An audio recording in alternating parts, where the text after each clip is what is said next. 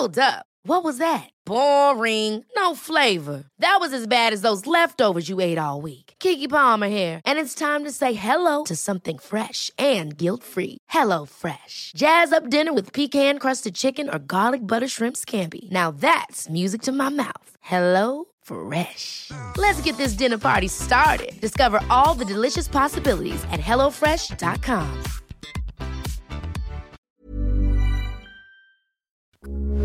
Heraldo Radio, con la H que sí suena y ahora también se escucha.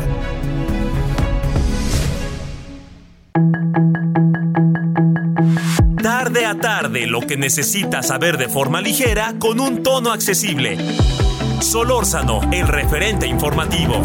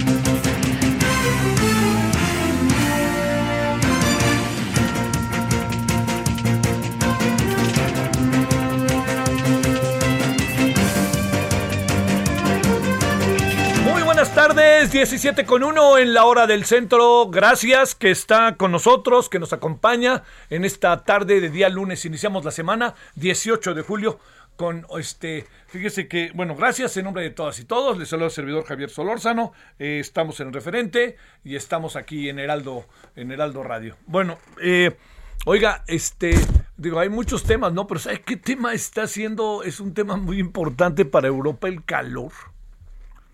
El calor es una cosa, pero verdaderamente este, terrible. Y claro, de nuevo, pues los que tienen, pues tienen aire acondicionado, ¿no? O tienen sistemas, en fin, porque también para todo eso. Pero los que no tienen están pasando, si me permite usted, las de Caín. Porque por más que dejen ventanas abiertas y todo, pero es España, que hay ya más de 560 personas muertas por el calor, ¿eh? Eh, Francia, Alemania, aunque en mayor medida, fundamentalmente le diría, los países donde hace mucho calor ahorita es Portugal, pero Portugal ahí tiene el mar y eso ayuda mucho, ¿no? Este, eh, bueno, pero está eh, este, no solo Portugal, sino también está este, España, ya le digo, Bélgica, Francia e Italia. ¿No? Que son ahí, pum, ¿no? Y un poquito, eh, también calor, pero no a esos niveles tan grandes como en Francia y en España, particularmente en este momento en Alemania. Bueno, oiga, pues este, con los calores de acá en la Ciudad de México hay como que quiere llover, pero estamos agradeciéndole antes que nada que nos acompañe en este, en esta tarde de, día lunes, iniciando semana. Bueno, mire, eh, hay, hay un tema en donde el presidente pues, pegó en la mesa, pegó en la mesa me digan lo que me digan, pegó en la mesa. Y me refiero al tren Maya. O sea, se acabó. Cuando digo se acabó, lo que le quiero decir es que el presidente dijo, es un asunto de seguridad nacional, lo están construyendo además los militares y colorín colorado, gracias por participar y adiós, adiós. Se hace el tramo 5 y se hace el tramo 5. Yo, yo le diría que, que hay algo ahí que, que me parece que es particularmente delicado, que es la decisión es sinónimo de que no encontró el presidente, no quiso su gente o él que nos metiéramos a los terrenos de un debate. Cuando se iba a dar el debate, ¿recuerda usted qué pasó? El presidente la noche anterior dijo, no, no, siempre no, no vamos. Y entonces ya estaban acá todos los del tren Maya que venían, porque además hicieron una selección, porque el presidente dijo, nomás quiero a 10 o algo así. Todo hicieron lo que les pidieron y llegaron acá y no. No les dieron el plan ejecutivo. A ver, el plan ejecutivo son las bases sobre las que se construye. Cuando dieron el MIA, la manifestación de impacto ambiental, igual pasó. Lo pasaron este, por alto y luego la dieron y fue, esa conferencia de prensa fue verdaderamente dificilísima para quienes la, la encabezaron para tratar de explicar lo inexplicable. Entonces, le diría, lo que aquí tenemos es simple y sencillamente un manotazo en la mesa. Y el presidente dijo, se acabó. Tramo 5 va tramo 5. No, es que lo decidió el Consejo de Seguridad. Perdón, digo, yo creo que el presidente les dijo en el Consejo de Seguridad, oigan, vamos a hacer esto, ¿verdad? A ver, levanten la mano. Pues todo el mundo dijo, que ahora sí que, este, alégale al Lampayer, ¿no? Entonces yo creo que eso ahí, a mí me, me, no me acaba por gustar ni tantito, porque creo que hay, digamos, eh, usted si nos hace el favor de seguirnos regularmente, sabrá que tratamos de entrevistar a todas las partes, a la parte de gobierno, la parte de especialistas de gobierno, antropólogos, arqueólogos, a, los, a las personas que viven en la zona, a, este, a personas que son este, de origen maya que están ahí. Todo eso, todo eso lo hicimos. Y también hablamos con de gobierno y hablamos con los que se oponen a la obra. Y se oponen a la obra con razones. Al final, este la verdad que fue una, una salida que al paso del tiempo va a hablar muy mal de este gobierno. Va a ser esos asuntos que van a, a pesar, ¿no? Este, porque le, le, diría yo, este, otra, otro, otra razón que me parece muy de peso en todo esto, es que eh, se estaba proponiendo una ruta alterna al tramo 5. Hay gente que no quería el tren, ¿no? Digamos, hay otras personas que no lo querían en la forma, no en el fondo. Pero bueno, pues el presidente muestra su talante y muestra lo que él cómo ve las cosas y decidió y punto, hacemos el tren Maya y le va a importar poco lo que le digan, ¿eh? Poco o nada. Así que este es un asunto que, le vuelvo a decir, pegaron en la mesa y les dijeron que no, que no, que no, ahí les ve el tramo 5 por donde yo digo. Gracias por participar. Adiós. Bueno, ese es el primer asunto que no queríamos por ningún motivo pasar por alto y que usted lo tenga ahí, que es de los temas que están hoy muy fuertes. Lo que pasa es que traemos una agenda tan, tan, la verdad que tan, tan transitada, ¿no? Tan, con tanto tráfico, si me permite, que unos asuntos van y otros asuntos vienen, y así estamos, ¿no? Este, uno de ellos, pues el otro que es un gran, gran asunto, tiene que ver con la detención de Rafael Caro Quintero. Es una, es una detención importante, sin la menor duda. Hay quien dice es que no, el gobierno, no, no, no, no, el gobierno hizo lo que tenía que hacer y lo hizo bien. Que participó la DEA, es difícil que no haya participado la DEA. Una cosa es que participe la DEA en términos de sus efectivos, de sus elementos en nuestro país, que se metan este, aquí a nuestro, que estén aquí en nuestro país y que sean parte del operativo para detenerlo. Y otra cosa es que los servicios de inteligencia de la DEA hayan sido fundamentales para poder detener a Rafael Caro Quintero. Rafael Caro Quintero es detenido ¿por qué? Este es el asunto. Primero, porque algunas cosas todas, porque salió por una tricuñela este, legal, Ya ahorita hablaremos. Y segundo, porque ya que salió, pues lo primero que hizo fue esconderse. Se escondió un buen rato, ¿eh? De 2013 a 2022 son nueve años. Yo creo que el siguiente, la siguiente vez que salga de la cárcel va a ser para que lo manden a Estados Unidos y la siguiente vez que salga de la cárcel de Estados Unidos yo creo que difícilmente saldrá vivo, de no ser que tenga ahí una enfermedad terminal y que quieran que, esté fuera, pero todo apunta a que van sobre él, pero con todo, así auténticamente con todo. Y además Estados Unidos lo acusa, lo acusa de ser el responsable directo de la muerte de eh, Enrique Camarena Salazar, el Kiki, que era un agente de la DEA, un agente que nunca quedó claro si era un agente doble o no, pero que era particularmente querido en la DEA, que era alguien que estaba trabajando muy intensamente en contra del narcotráfico mexicano, del narcotráfico de Félix Gallardo, de Doneto, de todos ellos, ¿no? Que estaba tras ellos material, y obviamente Caro Quintero. Y la forma en que dicen, que, que ya ahorita le contaré más a detalle con nuestro invitado, pero le, le diría, eh, la forma en que dicen que lo, que lo, que lo matan es este, a través de una tortura, una tortura que ya de repente se les va, no logra Enrique Camarena a este, soportar tanta tortura y fallece. Y había alguien, dice, había alguien que, eh, este, que estaba ahí tratando de alargarle la vida para que las torturas, cada vez que se les estuviera muriendo, rápidamente hacía algo, le inyectaba algo, algo, que es el doctor Álvarez Machain. El doctor Álvarez Machain fue agarrado ahí de Guadalajara, le dijeron vente para acá y vienes y listo. Y luego fíjese lo que son las cosas, ¿eh? El doctor Álvarez Machain, que no tenían, no había un motivo para llevárselo a Estados Unidos, lo que hicieron fue las autoridades mexicanas lo dejaron en la frontera y auténticamente le hicieron un hoyo a la reja, lo aventaron y del otro lado lo estaban esperando los de la DEA y se lo llevaron. Así fue como lo detuvieron, ¿eh? No estamos exagerando, parece película, parece película. Y el otro este, gran responsable, la, la, otra cosa que dice el informe de la DEA, que híjole, a mí me cuesta la verdad que muchísimo trabajo creerlo, es que habrían estado funcionarios mexicanos como en el cuarto de junto mientras torturaban a, a Camarena o en la casa que por cierto, la casa en donde lo torturaron fue de el señor doctor Zuno. El doctor Zuno es hermano de la esposa de Luis Echeverría, de María Esther Zuno de Echeverría. Entonces, imagínense todo, ya vio el cóctel, el tamaño del cóctel, bueno. Pero eso de que dijeran que Manuel Bartlett Díaz estaba en la casa, en, la, en el cuarto de junto, híjole, la verdad, yo creo que Manuel Bartlett podrá ser acusado o responsabilizado de algo que tiene que ver con el narcotráfico, con este caso, etcétera, pero no de esa manera, la verdad. Yo no veo a un secretario de Gobernación de México en esas, no lo veo. Ahora, si es así, pues hay que probarlo, pero no, no hay un solo elemento para comprobar que estaba en esa casa. Que él tomó la decisión, que él no dijo nada, ese es otro asunto. Ese es otro asunto. Pero que haya estado en esa misma casa, pues la verdad que no veo cómo.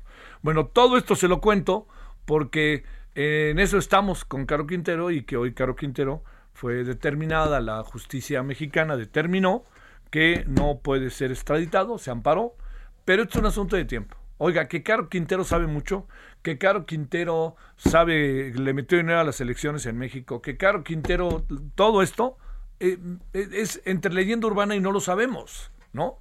Habrá que ver qué dice él en una circunstancia ya última de su vida. Tiene 69 años.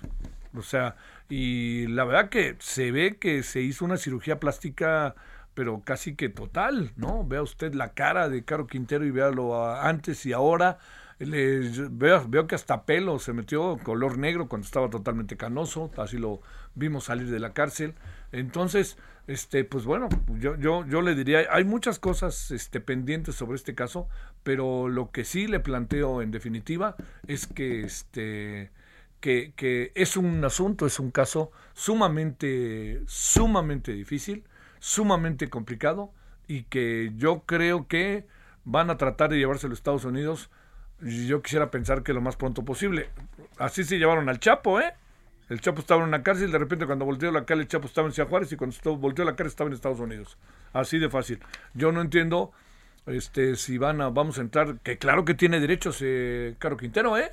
Por favor, yo, entiendo que estamos eh, en el abrumamiento total, pero claro que tiene derechos Caro Quintero. Vamos a ver este también hasta dónde dan los derechos y hasta dónde da la discrecionalidad, ¿eh?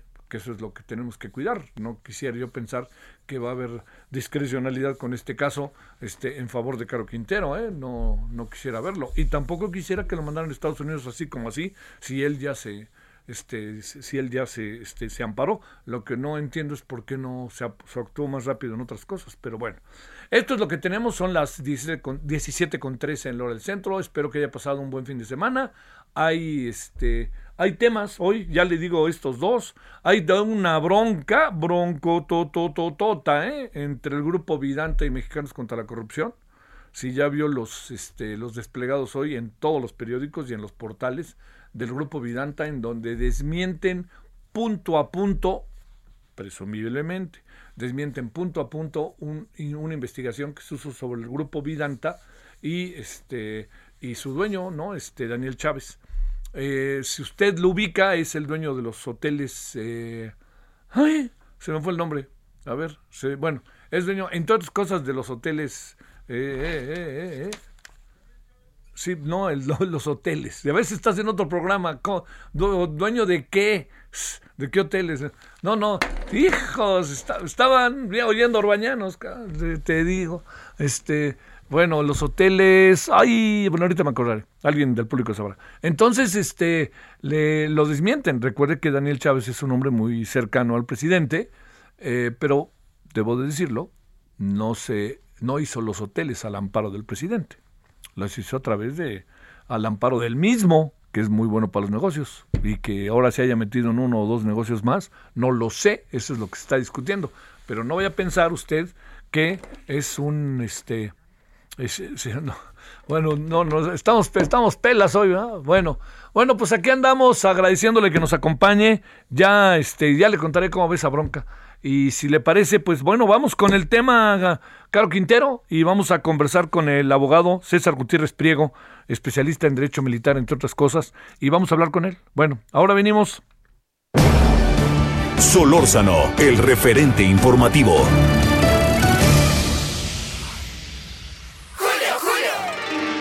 Yo la vida me la tomo a la ligera. Pues para que te tomes algo ligero, llega el 3x2 en todos los yogurts Danone, Alpura y Santa Clara, y en todos los quesos empacados. Además, 3x2 en todo el departamento de congelados. Con Julio, lo regalado te llega. Solo en Soriana. A julio 19. Aplican restricciones.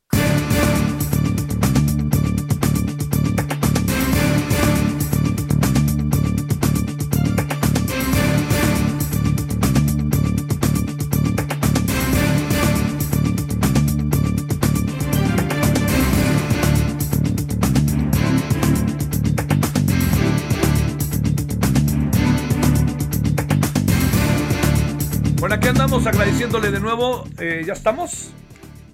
¿Ya estamos? Bueno, le quiero agradecer que esté con nosotros. Estamos en este día que es lunes, lunes 18 de julio. César Gutiérrez Priego, abogado especialista en Derecho Militar. Querido abogado, ¿cómo has estado? Muy buenas tardes. Javier, buenas tardes aquí con el placer de saludarte. Bueno, a ver, dinos tú con lo que conoces, con lo que, lo que has visto, ¿qué, ¿qué piensas de todo esto que está pasando? Que si la DEA, que si contra ya presentó este la una eh, un amparo para la extradición, luego también este eh, que Marina descarta que el helicóptero haya sido un atentado o algo parecido. A ver, todo esto en la mesa, querido abogado. Mira, Javier, yo en mi análisis creo que tenemos que ser muy realistas, ¿no? Yo creo que derivado de la visita al presidente de México a los Estados Unidos, pues obviamente los grupos de trabajo se juntan y creo que dentro de las peticiones que se platicaron fue el trabajo de inteligencia que la unidad de inteligencia naval ya tenía en coordinación, obviamente en ese intercambio de información, con algunas agencias de inteligencia norteamericanas, en específico la DEA, ¿no? Porque recordemos también que la Secretaría de la Defensa Nacional no trabaja en intercambio de información con la DEA, pues, derivado de lo que pasó con el general Cienfuegos. Y cuando nosotros vemos este trabajo de inteligencia, el operativo bien llevado, en cuanto vemos los resultados de que se lleva a cabo la detención de Rafael Caro Quintero, ¿no? Que no es un capo menor y mucho menos, ¿no? Sí es cierto que fue un capo que sus mejores años ya pasaron, pero creo que sí tuvo mucha importancia y más porque vienen tiempos eh, políticos de, de, elecciones en los Estados Unidos y que Joe Biden se pueda poner la estrellita de que después de seis presidentes de los Estados Unidos, él por fin lleva ante las autoridades norteamericanas a Rafael Caro Quintero, pues creo que políticamente es muy interesante.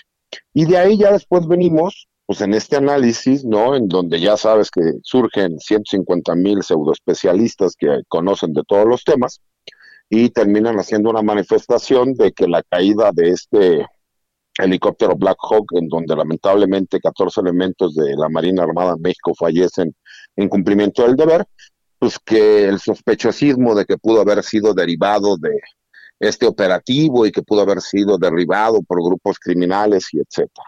Y de acuerdo a los datos reales, si me explico que nosotros podemos observar, que podemos ver del, de los comunicados oficiales de la misma Secretaría de Marina y de las fotografías que todas las personas hemos podido observar en los diferentes medios de comunicación y redes sociales, pues no se percibe que haya existido como tal un ataque directo en contra de los elementos. Si bien es cierto, se queda claro que sí participaron como escolta de otros dos helicópteros que fueron realizados en el operativo en conjunto con elementos de la Policía Federal Ministerial eh, que fueron a realizar esta reaprehensión. Entonces, a, primer punto es el análisis que yo veo, mi querido Javier. Pero oye, este, eh, ¿terminará tarde que temprano, te pregunto, César, extraditado? Yo creo que sí, yo te voy a ser muy realista. Yo pensé que, lo iba, que iban a hacer una extradición fast track, ¿no? Que a lo mejor en una semana ya lo veríamos en Estados Unidos. Pero tenemos que recordar que por más que no le guste a la gente, todas las personas son seres humanos, tienen derechos. Sí, claro. Y esos derechos, por supuesto, pues también se dan en cuanto a los derechos procesales que pueda tener una persona. Inmediatamente su grupo de abogados, ¿no? Coordinados por su hermana, promueven un amparo en donde solicitan que primero se le notifique la solicitud de extradición del gobierno de los Estados Unidos a, al gobierno mexicano y como tal poder recurrir a esa extradición. Pero también hay que recordar que hay un antecedente. Él todavía el año pasado seguía peleando y había subido esto hasta la segunda sala de la Suprema Corte de Justicia de la Nación, donde le negaban un amparo en cuanto a la solicitud de extradición que daba el gobierno de los Estados Unidos. Aparte hay otra cuestión que también me llama la atención, porque se promueve el amparo en un juzgado federal del estado de Jalisco, y no en el Estado de México o en el Estado de Chihuahua o Sinaloa, que es el lugar en donde fue detenido. Y creo que hay varias preguntas que todavía jurídicamente veremos que se respondan. La realidad es que creo que va a haber una lucha jurídica en donde nada más hay dos opciones. O nos tardamos más de un año en que se resuelvan todos estos recursos, o les van a dar un madruguete y lo veremos la próxima semana en los Estados Unidos. En el caso del Chapo fue algo parecido, porque ahí sí hubo madruguete, lo mandaron hacia Juárez y decía Juárez, ah, cuando volteamos la cara ya estaba del otro lado, ¿no? Sí, por supuesto, pero recordamos también, por ejemplo, que tenía que ver que en cuanto a la solicitud se realizó, todo fue de forma secreta, no se filtró la información y no se promovieron amparos. Y en cuanto se promovieron estos amparos y, y fueron negados, de forma inmediata lo extraditaron. Creo yo que sí hay un gran interés por parte del gobierno de los Estados Unidos y en esa muestra de solidaridad del gobierno mexicano y de cooperación, creo que incluso facilitarán el hecho de que podamos ver a Rafael Caro Quintero en los Estados Unidos, porque hay que recordar algo. Él va a ser juzgado en los Estados Unidos, pero yo lo veo más como una bandera política y de venganza y revanchismo por lo que sucedió en este homicidio que se le atañe de, Enrique Kiki Camarena, eh, el agente especial de la DEA, más que por una cuestión de, de a lo mejor justicia, ¿no? Entonces, ah. pues tenemos que checar los tiempos políticos, Javier, que tienen mucho que ver. Oye, este, a ver, eh, híjole, a ver, esta, para ir terminando, abogado, eh, ¿habrá sido agente doble, Enrique Camarena? Mira, se dice, no, ya sabes que hay diferentes versiones, pero una de esas mismas versiones habla de que Camarena tenía tratos con los carteles mexicanos. Eh, se justifica por el hecho de que estaba investigándolo supuestamente, pero recordemos que también a él se le liga que quien lo asesina realmente no son los grupos criminales mexicanos, sino que es la misma CIA que utilizaba a narcotraficantes mexicanos, en este caso al cartel de Guadalajara, ¿no? Y a quien era su líder, Rafael Caro Quintero, para apoyar a los contras, que eran estos insurgentes este, nicaragüenses, para acabar con el régimen sandinista y que era una de las prioridades del gobierno en aquel entonces y que los ligaba en el intercambio de drogas con los colombianos para llevar armas a, Nicaragua y a su vez ellos eh, transportar las drogas que pasaban a los Estados Unidos y los narcotraficantes mexicanos pagaban cuotas para tener ese acceso a, la CIA y ellos poder seguir financiando esta guerra. Entonces, bueno, por ahí creo que conoceremos nuevos capítulos que habían estado escondidos y que muy posiblemente pues, los temas en la prensa, tanto en México como en Estados Unidos, estarán surgiendo en estos días. Por último, te planteo, este, ¿hablará Caro Quintero de todo lo que se dice? Que si Manuel Bartlett, que si la Secretaria de Gobernación, que si la Dirección Federal de Seguridad, que si elecciones, que si dinero para las elecciones, que todo eso, ¿o tú qué piensas? Con todo respeto, yo creo que Rafael Caro Quintero es todavía de esos narcotraficantes de la vieja guardia y si no habló durante 28 años que estuvo recluido en prisiones eh, mexicanas, pues yo creo que difícilmente lo hará ahora, mi querido Javier. Pero bueno, es mi percepción personal, ¿no? Yo también pienso lo mismo, fíjate, porque además pues está, es, es, es, muy atractivo, ¿no? Todo el tema así, gobernación y todo esto. Pero imaginar, no sé, que estaba el secretario de gobernación en el cuarto de junto, eso sí me parece terrible, ¿no? Ahí mientras estaban torturando a, a Enrique Camarena, híjole, bueno, pero no solo eso, Javier, acuérdate que la historia va más allá. Dicen que estaba el secretario de Gobernación en el, en el cuarto contiguo, pero que además estaba el general secretario de la Defensa, Juan Arevalo Gardoqui, que eso es lo que Eso es lo que a mí me hace no creer la versión. Sí, ¿no? claro, claro. La gente no conoce cómo son los generales, pero no, no entiende el ego de un general de división y secretario de la Defensa Nacional. Yo la verdad es que la siento un poco fuera de la realidad, pero bueno, pues esperemos ver qué es lo que sucede. Yo en lo personal creo que Rafael Caro Quintero no va a hablar, no va a llegar a ningún trato y va a hacer lo mismo que hizo en México, ¿no? Se Silencio. cumplir su condena. Así es. Te mando un gran saludo, César Gutiérrez Priego, abogado. Gracias. Igualmente, Javier, un abrazo, hasta luego. Pausa.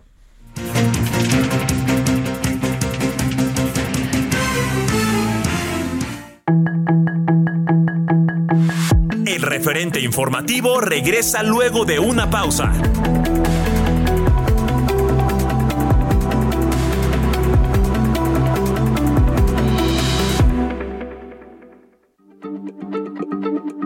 Heraldo Radio, la H se lee, se comparte, se ve y ahora también se escucha.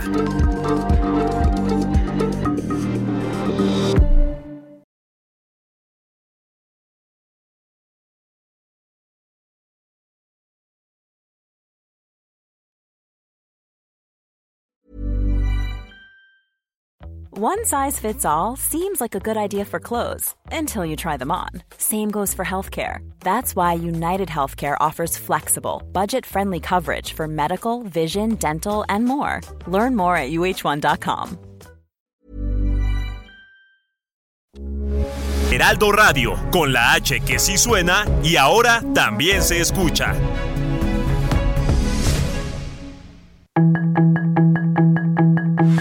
Estamos de regreso con el referente informativo.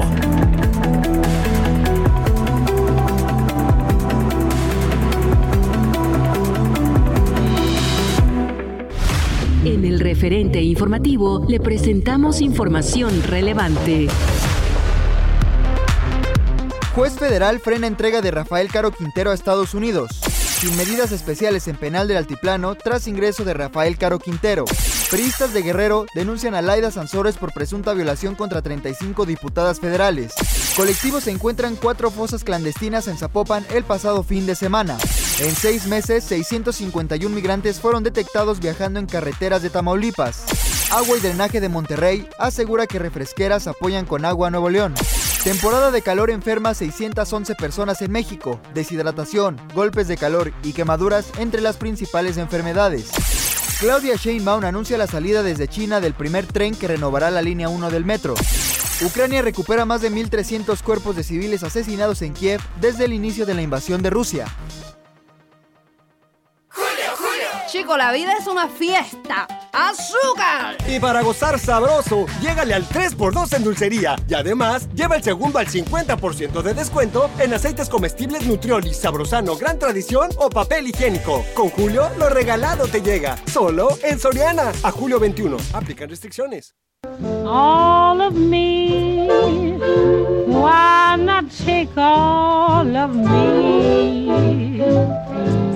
Can't you see I'm no good without you?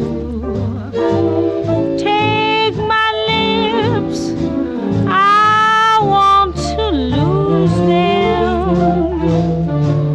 Take my arms, I'll never use them. Your goodbye left me with eyes that cry. I go on, dear, without you?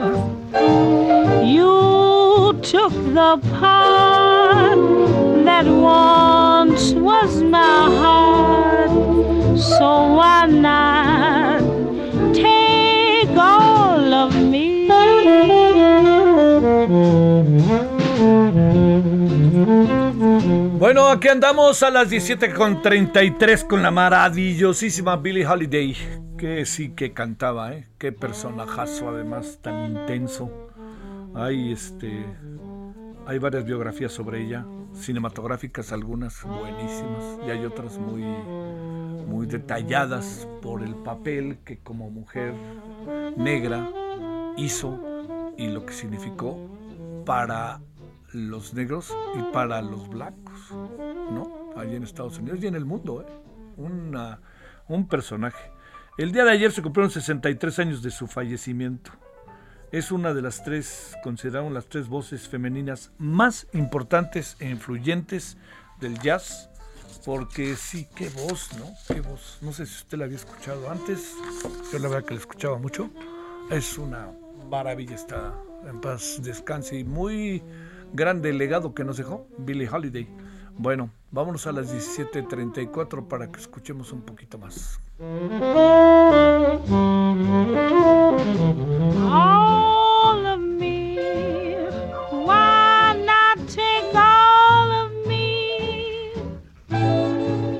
Can't you see I'm no good without you?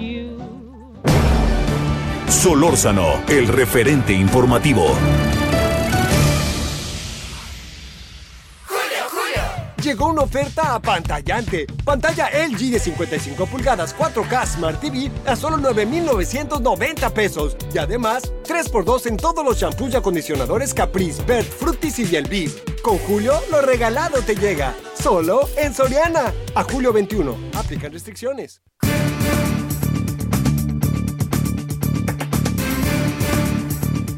...17.35 ahora en la hora del centro. Bueno, eh, la doctora Cintia Flores, presidenta de la Asociación Mexicana de Médicos en Formación. ¿Cómo estás, doctora? Muchas gracias. Buenas tardes. Buenas tardes, Javier. Muy bien. Gracias por el espacio. ¿Qué hacemos, eh? ¿Qué hacemos de todo esto? Hoy el gobierno de nuevo dijo, este, no, no, pues les vamos a dar garantías, pero no pueden dejar de ir a los lugares más recónditos y que hay en este país en donde exponen su vida los las y los doctores. ¿Qué pensamos? ¿Qué hacer, doctora? ¿Qué ves? ¿Qué, ¿Cuál puede ser una especie de ir pensando la solución, solución, solución? Así es. La verdad es que es lamentable la, las respuestas que se dan. Al final sí es verdad que las poblaciones rurales son las más vulnerables, las que más necesitan atención. Sin embargo, justamente esa atención debería ser otorgada por, por el gobierno eh, ya sea estatal o federal, ¿no? O sea, no, no debería de recaer en estudiantes que se siguen formando, que no se tiene un título, que no se tiene una cédula. Y bueno, es, es una discusión que ya se ha puesto sobre la mesa, pero definitivamente no le es conveniente al gobierno retomar y, y quitar la responsabilidad a los estudiantes. Este, pues, es que sí, las respuestas que de repente dan da el gobierno algunas y en verdad que confunden, ¿no? Este, como pareciera que, que, ustedes no quieren hacer lo que es su trabajo y lo que quieren hacer, ¿no? Sí, así es. De hecho, es algo que se cuestiona demasiado. De hecho, sí. se reprocha si no se tiene vocación, si no se quiere ayudar a estas personas, eh, o más bien a las comunidades. Eh, pero la realidad es que el servicio social nació hace más de 80 años. Fue una idea con el objetivo de justo estas comunidades más alejadas, con, con acceso más difícil, tuvieran atención a la salud. Sin embargo, ya no es el mismo contexto. Existen muchos médicos y médicas generales que pueden dar esta, esta atención en primer nivel a la salud y, y definitivamente no debería de ser una responsabilidad para quienes aún siguen en etapas formativas. Es algo sumamente conveniente y por supuesto se, se chantajea demasiado con el hecho de tener la vocación y con el hecho de no querer apoyar a estas poblaciones. Oye, es que fíjate, también hay algo, Cintia, doctora, que, que digamos, cuando dices algo que es muy importante, ¿no? Eh, pareciera que el tiempo no ha pasado. Y cuando digo que pareciera que el tiempo no ha pasado, resulta que lo que quieren es este eh, ver el trabajo del servicio social como si el país fuera el mismo, ¿no? El secretario de salud, no, pues cuando yo estaba no pasaba eso, o el señor López Gatel, ¿no? Que bueno, creo, creo, creo que lo hizo algo así, pero me refiero, a lo que me quiero referir, pues es que por ahí no va, por ahí no nadie gana nada, ¿no? Así es, sí, justamente se es algo es algo muy común en, en el gremio médico, si yo pasé por eso, si a mí me castigaron, yo sufrí, porque ustedes no? Uh -huh. Creo que las condiciones son distintas, el crimen organizado en general en todo el país y la violencia en general en todo el país es grandísima. Han habido manifestaciones en años anteriores, han, se han hecho pliegos petitorios, se han hecho manifestaciones y ya ni siquiera el discurso de vamos a reforzar la seguridad eh, creemos que es algo válido, porque no hay una garantía de que realmente se va a estar, se va a estar eh, con un bienestar, además que estas comunidades merecen una atención de calidad. Las personas merecen que haya centros de salud con personas egresadas que estén tutoreando pues esta última etapa y que esta responsabilidad de nuevo no recaiga en estudiantes. Oye, este, ¿no ha habido como un diálogo, la posibilidad de un diálogo directo con la autoridad o alguna cosa así como para ya a través de una organización como la Asociación Mexicana de Médicos en Formación pueda plantearle a la autoridad, digo, porque me parece de repente que hacen juicios ligeros de que ustedes no quieren y, y la verdad que yo creo que desde que uno decide, como en el caso de ustedes, ser médica o médico, pues ya sabe lo que va a enfrentar, ¿no? O sea, habrá quien quien pueda liberar muchas cosas y este hacerse un lado y lo que quieras, pero uno sabe que de entrada es un trabajo que esto requiere, ir a las condiciones así extremas, para llevar efecto la profesión, hay una vocación, diría yo, ¿no? Este, pero no se habla con nadie o qué es lo que sucede, ¿eh? Sí, así es. Actualmente las únicas eh, respuestas que se han dado son en el estado de Durango por parte del gobernador, por parte del secretario de salud del estado de Durango. Eh, evidentemente las marchas y el movimiento mediático es algo que, que les interesa calmar, pero existe la, la peculiaridad que el servicio social es un año, es un año, entonces en este momento pues fue nuestro compañero Eric, termina eh, el revuelo, terminan de cierta forma las manifestaciones, dan largas y después espera a que vuelva a haber otro acontecimiento. Ah, en estos momentos nosotros hacemos llamado específicamente también tanto a la Dirección de Calidad y Enseñanza Federal, a las jurisdicciones, a la Secretaría de Salud y sobre todo también a, a quienes legislan las normas oficiales, a quienes están a cargo y sobre todo tienen la posibilidad de regular o reformar eh, el servicio. Es algo que estamos buscando, no es la primera vez que buscamos el acercamiento, desgraciadamente es muy poca la apertura al diálogo y es muy poca la apertura a hacer un análisis real de la situación y de las necesidades tanto de la formación de médicos como de la atención a la salud de las poblaciones. Híjole. Eh, ¿Hay algo que vayamos a enfrentar en el corto plazo que pueda ayudar? Eh, sabemos de más casos más allá de lo que pasó en Durango y en Ciudad Juárez. Algunos a lo mejor no son tan mediáticos, entonces no los voltean a ver, pero no quiere decir que no pase. ¿Qué, qué se te ocurre ahí? Sí, exactamente. Justo, eh, bueno, nosotros como asociación que, que agremiamos a estudiantes de medicina trabajamos junto con el colectivo Médicos en Formación. Ahí estamos agrupados eh, asambleas de médicos internos, médicos pasantes y médicos residentes y justo lo que nos, nos dedicamos a hacer es eh, hacer encuestas que funcionen como denuncias. Algo también muy, muy, muy difícil a lo que nos enfrentamos es que no se habla, no se exige, no se alza la voz por miedo a las represalias, por una carrera sumamente jerárquica en donde pues sí, tal vez tenemos derechos que podríamos exigir, sin embargo, estando dentro de un centro de salud donde estás incomunicado, donde tienes a una persona directa y que no te va a liberar y que no vas a pasar a ver, espérame, este doctora, se nos anda ahí, se andaba cortando, pero seguía y hasta que de repente nos dimos cuenta que ya no, ya no hubo posibilidad. A ver si, este, a ver, ahí. ¿Me escuchas, doctora? Sí, sí, yo lo escucho bien. Perfecto. A ver, pero entonces decías, este, al fin y al cabo no hay, eh, digamos, este, para decirlo claro, también un poco sensibilidad de todo esto, ¿no? ¿O qué es lo que hay? Sí, desgraciadamente hoy fue nuestro compañero Eric, en ocasiones anteriores han sido en Chiapas, en Zacatecas, en Chihuahua, en otros estados y Desgraciadamente, eh, lo que yo veo es que simplemente es una persona más, una estadística más y no se hace nada al respecto para prevenir y que no se vuelva a repetir esta situación. Bueno, este, ¿van a, tienen pensado llevar a cabo una marcha o algo parecido? Actualmente las marchas se están llevando en el estado de Durango, sin embargo, dependiendo también las acciones que se estén realizando, eh, se está trabajando bajo protesta. Este es un llamado a nivel nacional, independientemente estén o no en, zonas rurales. Sí. y de no tener respuesta y de no tener este diálogo que estamos buscando, inclusive estamos pensando hacer un paro nacional. Bueno, te mando un gran saludo, doctora Cintia Flores, presidenta de la Asociación Mexicana de Médicos en Formación. Gracias, doctora. Muchísimas gracias a ustedes. Gracias, buenas tardes.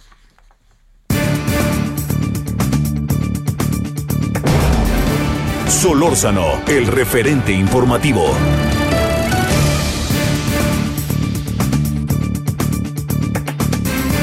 1744 en Lora del Centro. Eduardo Bakov, escudero, presidente del Consejo Directivo de Métrica Educativa ASEI, ex consejero del Instituto Nacional para la Evaluación de la Educación. ¿Cómo has estado, Eduardo? Muy buenas tardes.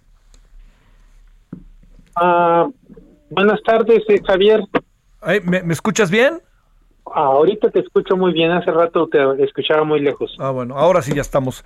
Eh, muchas gracias. Oye, este, híjole, de, repente me parece que como que en la SEP ya lo, digo con una mirada, este, digamos, eh, lo más analítica que se pueda, ¿no? ¿no? No disparando por disparar ni decir por decir, pero como que no existe, como que desapareció, como que desde que llegó Delfina Gómez se está pensando a lo mejor más en el futuro que en el presente como que estas ideas de bueno ya ni evaluemos este ya no es lo mismo estar en tercer año que en cuarto ¿Qué, eh, eh, ¿qué, anda pasando porque además vienen las vacaciones que siempre es un buen momento para hacer un alto en el camino y poder reflexionar diría yo no eh, pues ese es el problema Javier que parece que no reflexionan.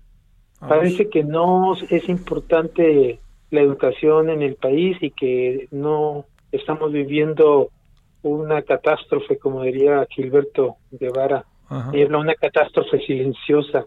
Eh, eh, es algo que no se puede entender y todo el mundo tenemos clarísimo que la educación es la única vía para que un país se pueda desarrollar y salir de la pobreza. Oye, eh, ¿debe de haber o no debe de haber este, evaluaciones?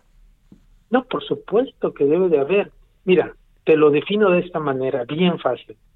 El propósito o el sentido principal de la educación es formar a los estudiantes o a los jóvenes para que estos se vuelvan profesionistas y gente de bien que ayude a la sociedad.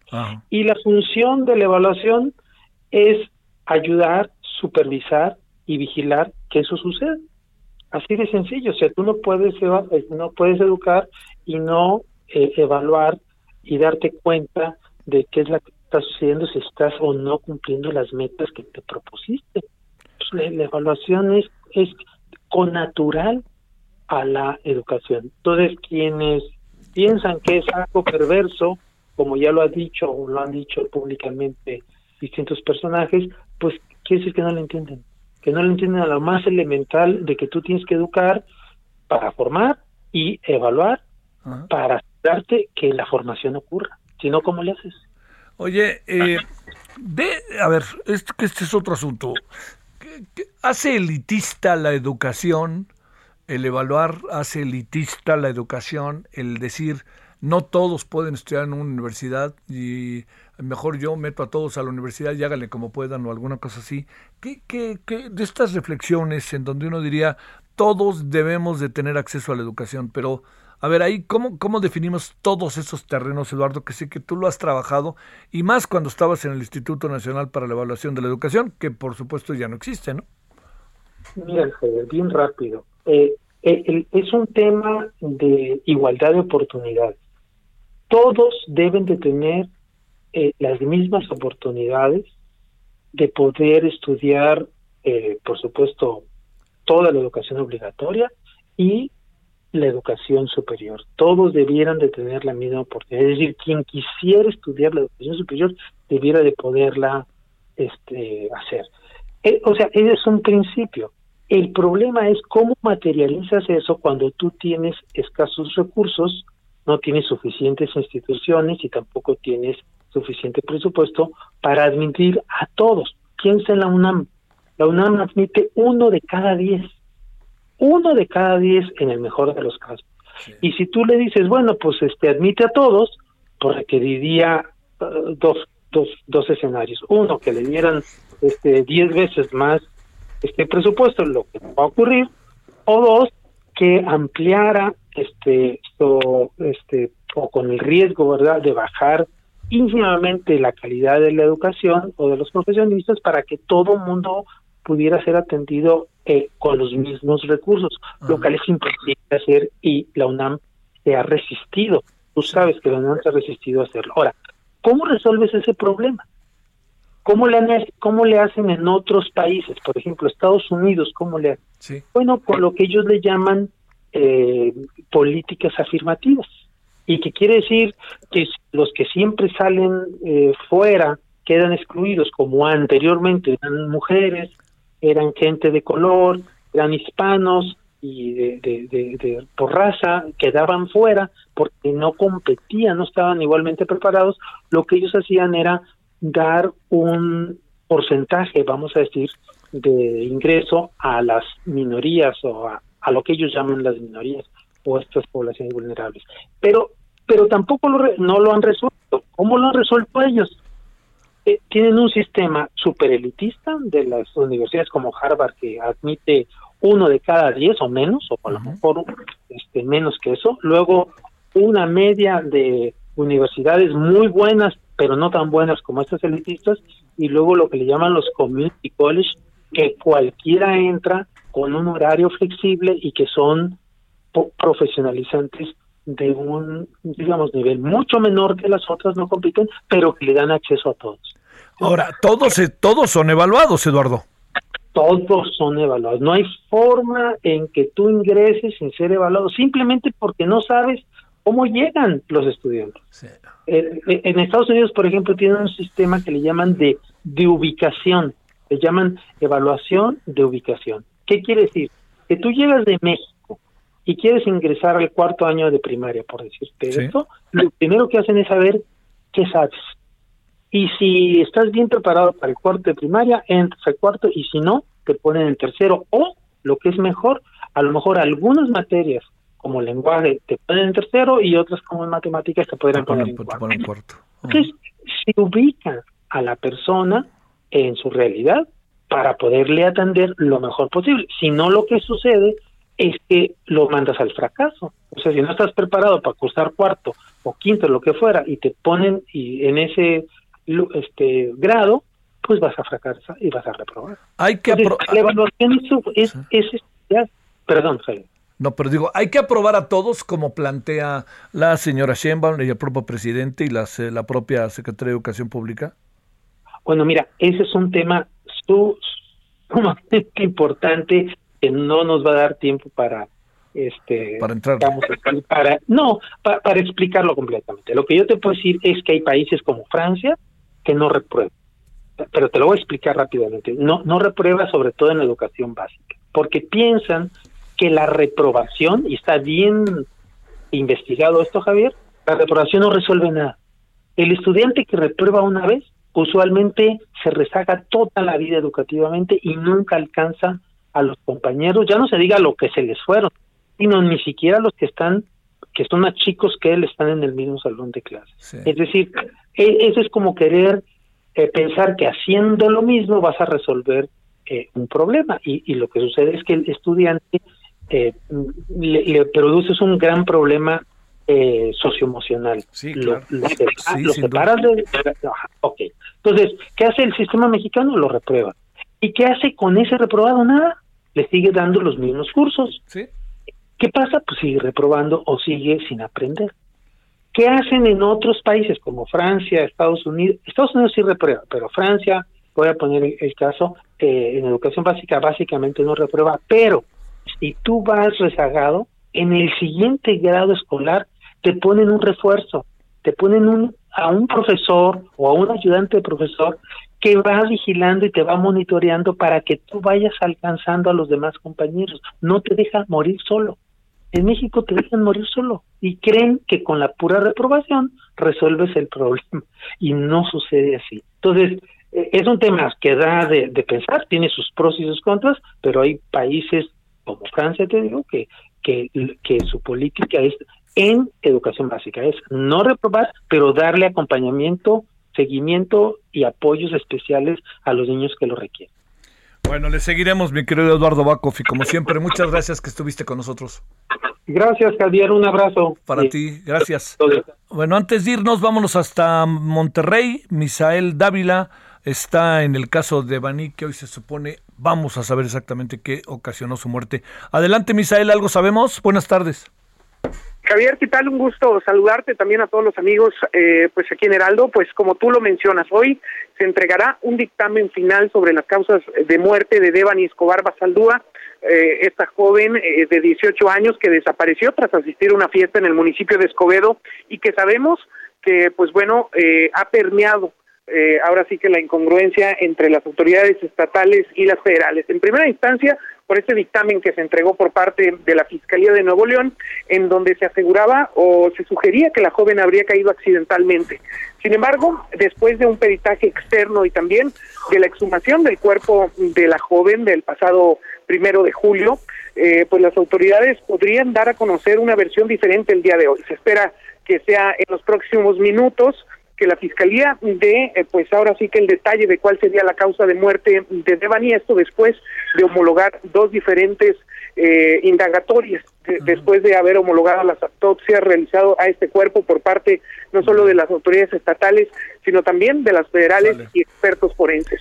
Nos encontramos, de hecho, Javier, en, el, en un hotel muy prestigioso del centro de Monterrey, en donde hoy Ricardo Mejía, subsecretario de Seguridad, y también Salvador Guerrero van a estar reunidos aquí, dando todo el apunte, Javier. Gracias, gracias, gracias, porque nos vamos. Vámonos, nos vemos en la noche, adiós.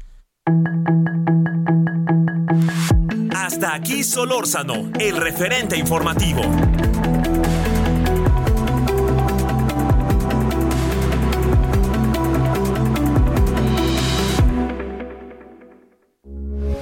Heraldo Radio, con la H que sí suena y ahora también se escucha.